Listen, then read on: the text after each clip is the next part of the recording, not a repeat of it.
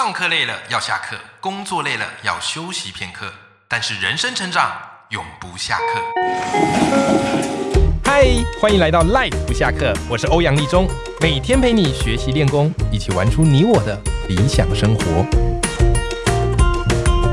Hello，各位听众朋友，大家好，我是王立忠，欢迎收听 Life 不下课，每天一集不下课，别人休息你上进，累积你的复利成长。好，那么今天呢，要来跟大家来讲这个 Life 必修课啊。那今天在谈我们这个话题之前呢，好要先来回应听众朋友的五星留言。好，首先第一位要回应的听众朋友的五星留言是，哇，这个我还真不知道怎么念呢。J J O U I U Y T G B H J K N，这个到底该怎么念？这个是这个是诶乱码吗？还是怎么样？好，这位听众朋友说哈，呃，有感染力的声线。他说：“欧阳老师，谢谢你带我认识那么多厉害的人，这些资讯丰盛了我的心灵，跟增长了我的宽度，让我的生活变得更积极，充满热忱。”好，谢谢这位听众朋友的五星留言。对，其实我觉得人生很多事情是这样哈，就是为什么要增长我们的见识跟宽度？那当然，你从心灵层面就说啊，因为这样子这个人生才有意思啊，这样才可以无限成长啊，才可以得到人生更多机会呀、可是有时候我不想看那么远，有时候我只想要往近处去看。什么意思？我觉得如果一个人没有更大的见识跟能见度，他就会把他的专注度放到生活中的鸡毛蒜皮的琐事。我相信讲到这边，赖粉们你一定能明白。你有没有发现，有些人在工作职场上就很喜欢为了那一点点的琐事，然后在那边计较，在那边抱怨，在那边埋怨，对不对？那你换个角度去想，为什么他们会这样呢？很简单嘛，因为他生活当中没有比这些芝麻蒜皮的小事更重要的大事。我觉得一个人如果活到这样子是很悲哀的一件事，所以他就只能去计较一些枝微末节的事情，对不对啊？谁看谁不顺眼啊？谁那天没帮他多带一杯茶啊？多拿一份点心，有没有？然后把这件事情呢无限上纲跟无限解读哦，那。人生瞎耗在这边，我觉得是很没意思的一件事。可是当你的眼界拓宽之后，你会发现，哎，那些芝麻蒜皮小事，你根本不放在眼里啊，因为你有更重要的事情要去做，好不好？哈，好，所以谢谢这位听众朋友的留言，好，让我知道我节目真的是有带给你一些热忱跟能量的。好，再来下一位是钢琴博士妈育儿日记。好，钢琴博士妈育儿日记啊，他这个是第二篇留言喽。他说这是我的第二篇五星评论。好，那钢琴博士妈他说什么呢？他说欧阳老师您好，您是第一个，而且我每一集都有听。哇，我们现在跟到现在是几集啦？一百七十几集，不简单的，每一集都追，真的很不简单。他说另外两位呢是蒋勋老师跟姚谦老师。我要跪了，我要跪了！能跟这两位大师的节目，对啊，在你眼里哈、平起平坐，是小弟我莫大的荣幸，真的，真的啊！他说他们的呃，他们集数比较少，因为他们很忙啦啊，大师级的好，然后我这个集数这个后起之秀嘛啊，所以要多更新一点。好，那另外一个就是我在发了瓦基，对，因为这几集我们都聊到瓦基，瓦基有来上我们的节目嘛，那瓦基的节目也是我一定会听的。他说你们两位都是不藏私，乐于分享知识给大众。OK，然后他说今天听完这一集马上要留言，因为最近啊自己刚推出了。古典钢琴教师培训课程初阶到中级的第一单元，里面开头有提到认识自己的重要性。啊，如果有兴趣的，欢迎大家可以追踪钢琴博士妈的育儿日记。啊，我记得钢琴博士妈有这个 podcast，然后也有粉砖。好，如果你对音乐啊很有兴趣的，好可以 follow 这位伙伴哈。他说，一个老师要能教人呢、就要先理清自己老师成为的过程。好，那他这个我也把自己的学习历程跟关键字提供给学员，我自己是透过认清自己的优缺点，好，然后才有这样的一个培训师资线上课程的产生。两位都是有佛心老师，祝两位宏图大展，日进斗金。哦，谢谢钢琴博士妈的回馈，好，也祝福你课程开设顺利，好，也可以吸引更多对钢琴，然后对音乐有兴趣的伙伴参与。OK，其实我觉得教人的过程本身就是让你的知识变得更加的内化跟深刻。之前我们就有聊到这个呃国外的学习金字塔，对不对？好，怎么样学习效能是最好的？根据研究指出，就是教别人。OK，所以不要认为说你一定是要出类拔萃啊，或者顶尖专业才能教人，没有啊啊，教学向来就是七十分可以教五十分的啊，九十分可以教七十分的。对不对？好，只要你愿意啊，去帮助别人哦，你的这个教学或者你这个内容都会对别人有很大的注意。好，谢谢钢琴博士妈给我的五星留言。好，那顺着钢琴博士妈这个留言，因为钢琴博士妈也聊到说他最近推出这个课程嘛，那么我今天我觉得刚好聊到的这个主题就跟大家非常有关。今天我要跟大家聊什么主题？我这个主题也是我会被很多人问的。哦，或者很多人开始去做一些斜杠事业，以及自己要开始创业的过程当中会遇到的什么状况呢？就是一件事情怎么样去判断它到底值不值得去做？呃，上礼拜节目内容我跟瓦基聊，对不对？然后我还记得瓦基讲了一个很重要的观点嘛，其实有时候放弃不做，比决定去做是更有意义的。对。啊，在担任这个自由工作者，或是你开始去接案的时候，你就会发现一个状况，就是如果案源很少，那你势必都得接。可是当案源慢慢起来了，然后一个一个案源来的时候，你就要开始决策。这件事情到底该不该做？那做了当然会有收入啊，当然会有报酬。可是你花下去的这个时间成本跟这个报酬，以及往后的延续性，它真的是成正比的吗？如果不成正比，你只是为了要换取那个收入。那这不见得是一件划算的事，但这个决策很不容易啊！我觉得每天现在对我而言最难的就是面对这些不管是 mail 来的或私讯来的，好这些邀约，我要不要接？我要不要接？这些其实是最困扰我的一件事情，因为我要做很快，但是决定要不要接，这个是我必须花很久的时间。好，所以今天来跟大家分享一些我觉得很适合拿来作为一件事值不值得去做的工具。好不好？好，那我给大家几个判断标准。首先，第一个标准，一件事情值不值得去做？OK，好，我觉得可以先，呃，这个标准是我在呃艾瑞克他的一本书叫做《内在原理》看来的。好，《内在原理》里面呢，哈，讲了很多这个人生优化的一些方法，其中它有一个信条叫做三个工作，好，三种工作。什么叫三种工作呢？他说。人呐，都一定要有三种工作，但是不是叫你身兼数职去打工，不是哈。这三种工作的属性不太一样。它第一种的这个工作叫做什么呢？叫做有金钱收入的工作。这很好理解哈，因为我们都是必须要养家活口的。如果没有这个金钱收入，会出人命的啊。所以第一种工作要有金钱收入的工作，这很好理解。第二种工作叫做无偿的工作。啊，比方你可能接一些比较公益性质的演讲啊，或是帮助一些这个公益基金会的这个演讲啊，或什么事情，对不对？这叫做无偿的工作。好，就他没有报酬，但是他的报酬是来自于给你这样心灵的成就感以及助人的那种快乐。常常有句话说“施比受更有福”嘛。好，所以第二种工作哈是无偿的工作。那第三种工作叫什么呢？叫做自我实现的工作。它跟无偿的工作有点像啊，但比较不一样的地方是，有些工作就算没人叫你做，但你就自己想做。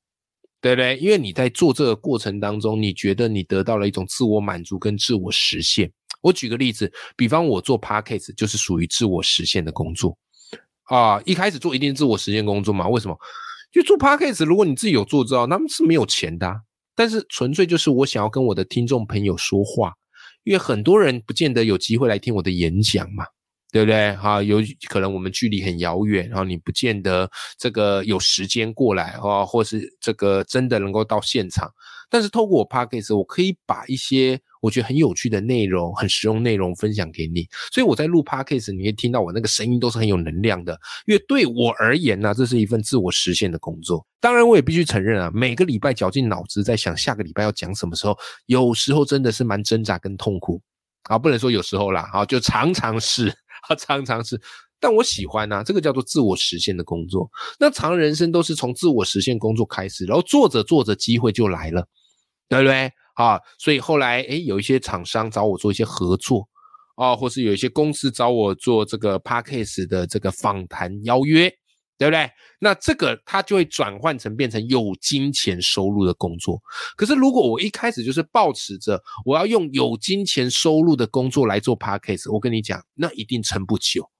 那一定撑不久，为什么？因为前一百集来基本上是没有什么金钱收入的，只有你不断的要开销出去啊，好吧？所以一件事情值不值得做，我觉得第一个判断的点可以从艾瑞克好艾大他的内在原理这本书叫做三种工作，好，就是人这三种工作都一定要有，好，那你的身心灵才能维持平衡。好，但是我们更进一步聚焦。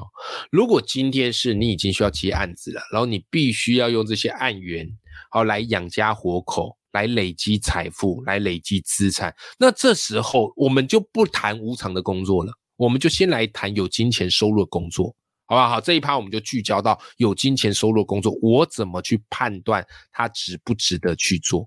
好，这边要给大家一个非常有意思的判断标准，好，它叫做 Peak。决策框架，这个 pick p i c k 啊，决策框架。那我最当初接触到这个是看了余威畅唱歌的书，叫做《艺人创富》。好，它里面有提到哈，它里面提到这个 pick 决策框架。最初啊，是由美国公司洛克希德马丁所研发出来的啊，所研发出来的。那最主要呢，是为了拿来提升员工的生产力啊，所以它本来是用在这个企业的经营决策，因为你要经营企业，你每一个决策都一定是要有成本的嘛啊，又不是在做慈善。我跟你讲，就算在做慈善，它的决策也是需要成本的，一定也有轻重缓急之分的嘛。对吧？好，不然任何一个事情都无法做得长久。好，所以如果我们作为创作者，或是我们作为这个接案者，这个 Pick 决策框架能不能用？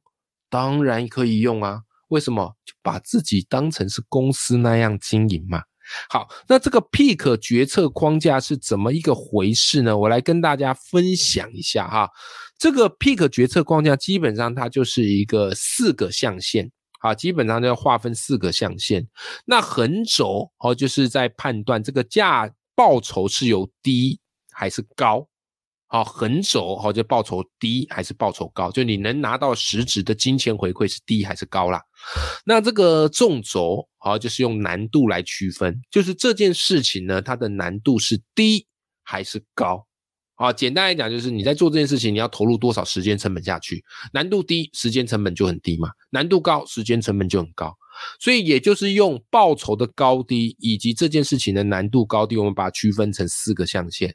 好，那我们就一个一个象限来介绍。好，我们一个一个象限来介绍。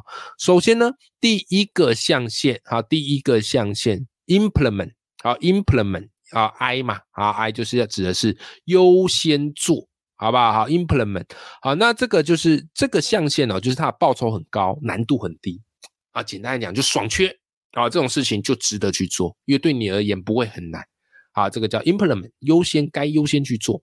好，再来，我先全部讲一遍，我再跟大家分享一下这个框架我们可以怎么去使用，以及我自己在使用的一个方式。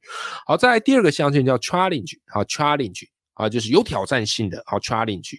那在 challenge 这个象限呢，它的特色是报酬高，但是难度也高。OK，就是你得花蛮多时间去做的。好，challenge，好，challenge。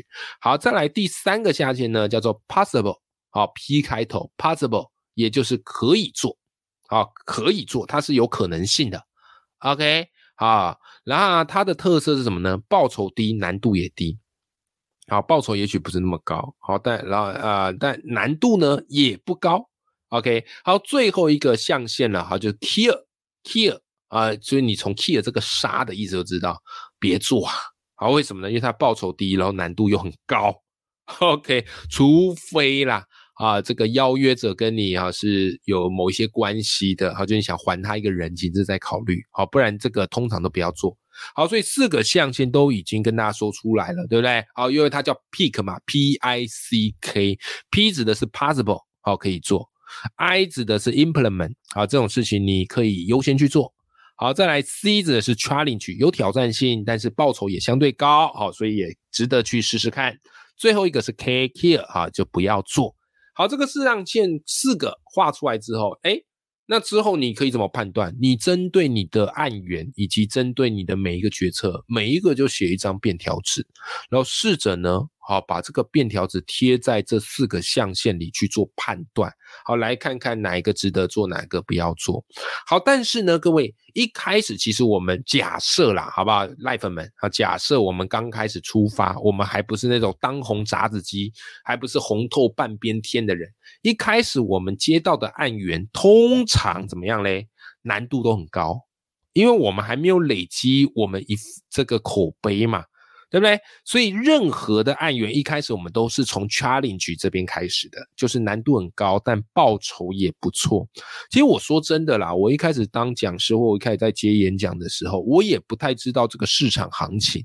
那通常这个市场的公定价，好，假如假如是公家机关，一小时两千，那这个如果对于那种很厉害的讲师而言，这个当然是很低的钱呐，对吧？可是，一开始其实你刚出来的时候，也不要好高骛远，所以一开始说实在，时薪两千，对于一个讲师而言，有没有吸引力？是有吸引力的，好不好？是有，它不高，但是有吸引力。OK，为什么？因为像以前我在学校工作，我们学校一堂课高，哎，国中是四百五吧，高中是五百五一个小时嘛，所以相对于这个公家机关的公定价的演讲两千，那等于是四倍。所以对于我而言，我必须老实说，一开始它是算高的。好，为什么呢？因为我们刚开始起步嘛，所以一开始起步，你的案子都会在 challenge 好这样的一个象限里面。就是对你而言，这我觉得报酬高低是一个很主观的，好是很主观的。就是一开始而言，对你而言，我觉得报酬算高，但是你准备起来难度有没有高？当然高啊，因为你还没有累积出你的资料库，所以你必须要一步一脚印，慢慢的去积累。好，所以是这是第一个，我觉得任何人在第一开始接触都是从 challenge 这边开始做，就这些报酬对你而言。但如果你说时薪低于两千的，我觉得那就完全。没有必要去做啦，因为你还要加备课成本进去嘛，对不对？好，两千我觉得算很勉强了，好不好？好，然后再来呢，做久之后你会发现很神奇哦，你的象限会开始去做调整。为什么嘞？因为你备课备久了，同一个主题讲久了，那自然而然你就会累积很多的资料库。像我演讲这个主题，或是写作。哦，或是表达啊，这种主题我讲久了嘛，那我资料库非常丰富，所以对我而言备课难度就很低了，我不需要花那么多的时间再重新做准备，所以这个象限就会开始移动了，从 challenge 慢慢移动到 implement，也就是所谓的报酬高难度低，你的时间成本在降嘛，对不对？就像是存股，有没有你领到股利，你当初的那个花的成本的价格就开始降了嘛？对，所以存股好处就在这边嘛。好，所以 implement 就是这时候你可以优先做。因此演讲接久了，哎，慢慢这个做资料库我累积久了，所以对我而言接演讲它就会提升到 implement 优先做，我就开始大量去接演讲。然后或者是你觉得哎，你可以自己开课啊，那你就可以办一个收费的讲座啊，或大一点的你可以办一个工作坊啊，对不对？大家来上课啊。所以在这时候，这个阶段都是报酬高，然后难度低，因为你已经累积了你的一份的资料库。好，但是人是会不断转变的，除非你本来就是以演讲来作为终身的实质，做的开心最重要。有时候金钱收入或是时间成本不会是唯一的标准，好不好？但是呢，慢慢慢慢，有可能这个象限会调。比方来讲，你已经接演讲接很多，然后你会发现，哇，那个永远都接不完。然后你发现，哇，你一天再怎么会讲，你可能就接两场，早上一场，下午一场，啊，最多晚上再一场。但不建议这样，很累嘛。然后你会发现，哎，你发现演讲不是只是你人在那边两个小时，你还必须要通车，哎。所以加加前前后后，搞不好你要花六个小时来处理这一场演讲，对不对？所以这时候你的决策框架会开始变了。为什么？因为对你而言，演讲的难度还是低，因为你已经准备很充分了。可是你把你的通勤成本算进来，因此这时候你发现演讲的报酬没有你想象的那么高。对，这个就是我现在这个阶段。以前我觉得，哎，演讲两个小时，哦，赚个几千块很不错啊。可是我忘了把通勤的成本以及准备的成本放进来。那在纳入了通勤的成本跟准备成本之后，你发现，哎，不对，这个换算下来的时薪没有你想象的高。所以这时候演讲对你而言，它可能就会变成是一个 possible 哦，这个象限，报酬偏低。难度当然也不用花那么多时间成本，这时候能不能做还是可以做，但是请注意，对于我而言，我的决策是不应该都做这个。因为你如果全部都填这个之后，你的时间会被塞满，你塞满就意味着你没有办法灵活的自由运用。人生不管哈，你的案子再满，你都一定要记住，一定要留一部分的时间让自己灵活运用，你才有办法去拓展一个新的商机，对不对？好，所以对我而言，慢慢演讲它会变 possible，好，可以做，但是不能塞满。啊，不能塞满。那至于这个塞满或不满，就是看你要个人的去调配，好不好？好，那当一件事情它慢慢的由这个 challenge 到 implement 到 insupport，哎，possible insupport 什么 possible 之后，那就意味着一件事哦，就这件事情你已经很熟悉了，熟悉到它不需要花额外的时间，但是它的成本还是偏高，所以这时候你可以透过什么方式呢？一个叫做溢价。OK，以量制价，你可以跟对方讲说：“哎，其实你现在的演讲终点是多少？你要试着去提高价格，因为用价格来质量，你才有办法让更多的时间腾出来。但一开始在做这件事情的时候，你会觉得有点羞于启齿。我一开始也是，但慢慢我知道，其实我要做的是什么呢？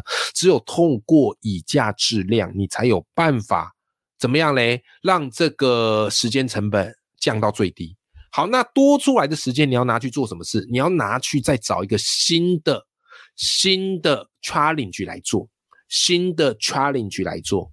OK，就是因为新的 challenge 它怎么样呢？它必须要投入更高的时间成本进去，所以我就开始去投入新的东西进去。比方我开始去做团购，好，比方我开始去接写业配文章，好，比方我开始去做线上课。哦，或我开始去录 podcast，这些都是 challenge，它必须要花一定的时间成本，有没有？那接着又是走这个循环嘛？challenge implement possible，然后尽量 key 都不要。OK，那你可能会问说，哎，老师什么样叫做 key 呢？好，以我接演讲的案子为例，呃，有些人习惯就是有什么 case 都会接，这个这个这个没有绝对标准答案哦。可后来我会慢慢专注在我会的，我才接。如果我不太熟，也不是说不能讲，但是需要花额外的准备成本，而且它还没有延续性，可能只能用这一次的。那那种 case 我会全部推掉，然后或者是介绍给我觉得很适合的讲师朋友。为什么？因为他会把我会把它放在 key，好，我会把它放在 key，就难度高，然后报酬可能也普普啦。OK，好，所以这个是一个我觉得很好用的，叫做 pick 决策框架。好，再帮大家复习一次哦。Pick 决策框架有四个象限，分别是用难度高低以及报酬高低来做这样的一个判断。那一开始我们在接案的时候，都会从 challenge 开始做啊，因为你必须要先积累你的口碑跟你的内容。那慢慢的呢，这个 challenge 会变到 implement 啊，因为对你而言，准备时间成本降低，那报酬还是不错。可你在做久会发现，你还有其他的成本要考虑进来。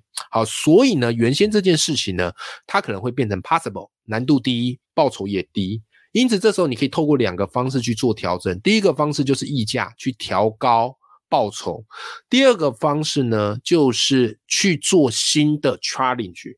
那请注意，care 尽量都不要去做，除非是人情啊，或者除非是我们刚刚前面讲的是自我实现啊，或是无偿的工作，我们才可能考虑去做，好吗？好啦，那这个方式呢，它对于我。规划往后未来，我哪些该接，哪些不该接，有一个很重要的帮助。好，我也希望这个方式能够帮助到你，好吧？祝福大家都可以工作顺利，然后也可以准确的接案，好，让自己不但是在工作可以赚取收入之外，也有更多的时间弹性，去看到未来更大的可能性啦。永远要记住，眼里有光，心中有火的自己。那我们这一期节目就到这边，我们下期见，拜拜。